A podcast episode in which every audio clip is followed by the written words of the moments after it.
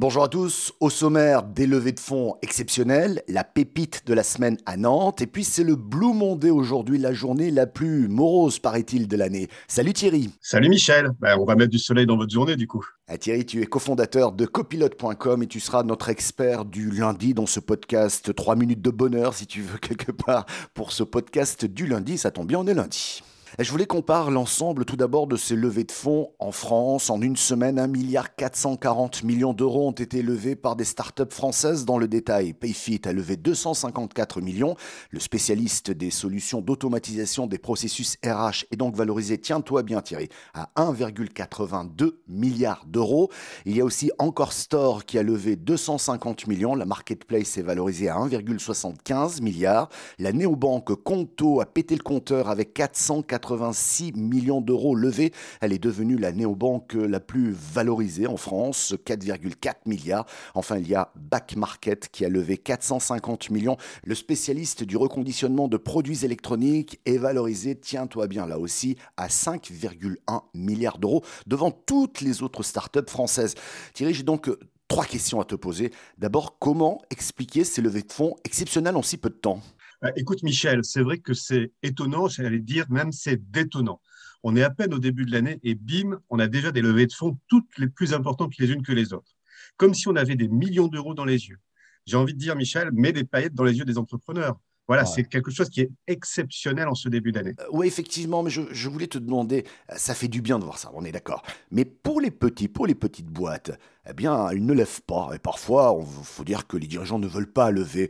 Mais parfois, eh bien, ces dirigeants n'y arrivent pas tout simplement. Tu as entièrement raison. La levée de fonds, c'est pas le Graal. C'est pas l'objectif de toute entreprise, des plus petits comme des moyennes entreprises. La mission d'une entreprise, la vraie mission d'une entreprise, c'est de se servir une cause, combler un manque, répondre à un besoin. Pas de lever des fonds et d'avoir des valorisations hors du sens du commun. La dernière question, on voit que c'est euh, levé, c'est avant tout des histoires euh, humaines. Euh, l'équipe de ces start-up millionnaires aujourd'hui, eh bien, a beaucoup joué dans, ces deals et dans la concrétisation de, de, ces deals. Indispensable. Comment veux-tu arriver à la scalabilité de ton modèle si ton équipe, un, ne te suit pas, deux, n'est pas disponible, et trois, n'est pas force de proposition? Ces trois éléments clés conjugués ensemble font en sorte que l'entreprise peut scaler, peut se développer, peut croître dans de bonnes conditions.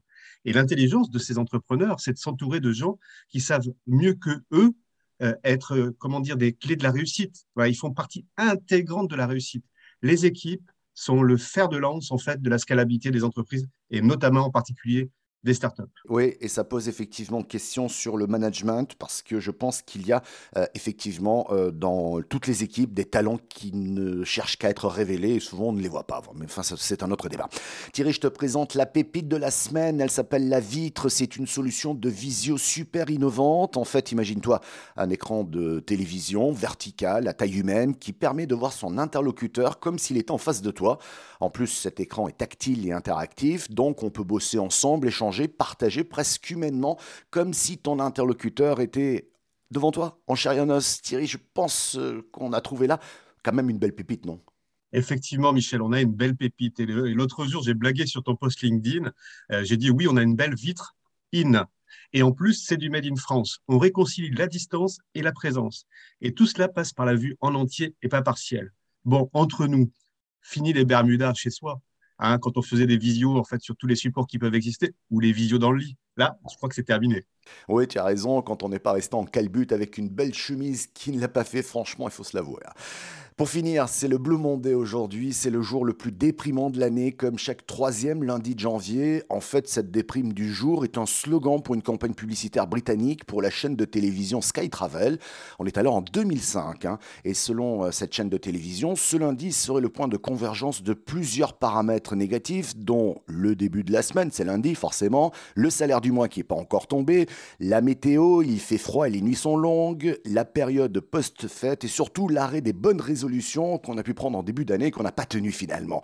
Alors cette analyse est même traduite par une formule complexe imaginée par un psychologue, peut-être un peu fou. En tout cas, on en parle encore 17 ans plus tard.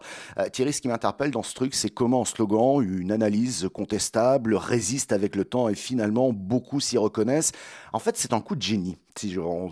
Et, ce coup de génie, on pourrait presque le transposer à une marque, voire un chef d'entreprise, j'ai envie de dire, devenez votre propre marque en restant fidèle à vous-même. C'est bon pour vous, votre entreprise et votre business. Tu me suis dans ce, dans ce raisonnement? Oui, je te, suis complètement, Michel, et j'ai envie de te dire qu'on est dans l'ère maintenant du personal branding.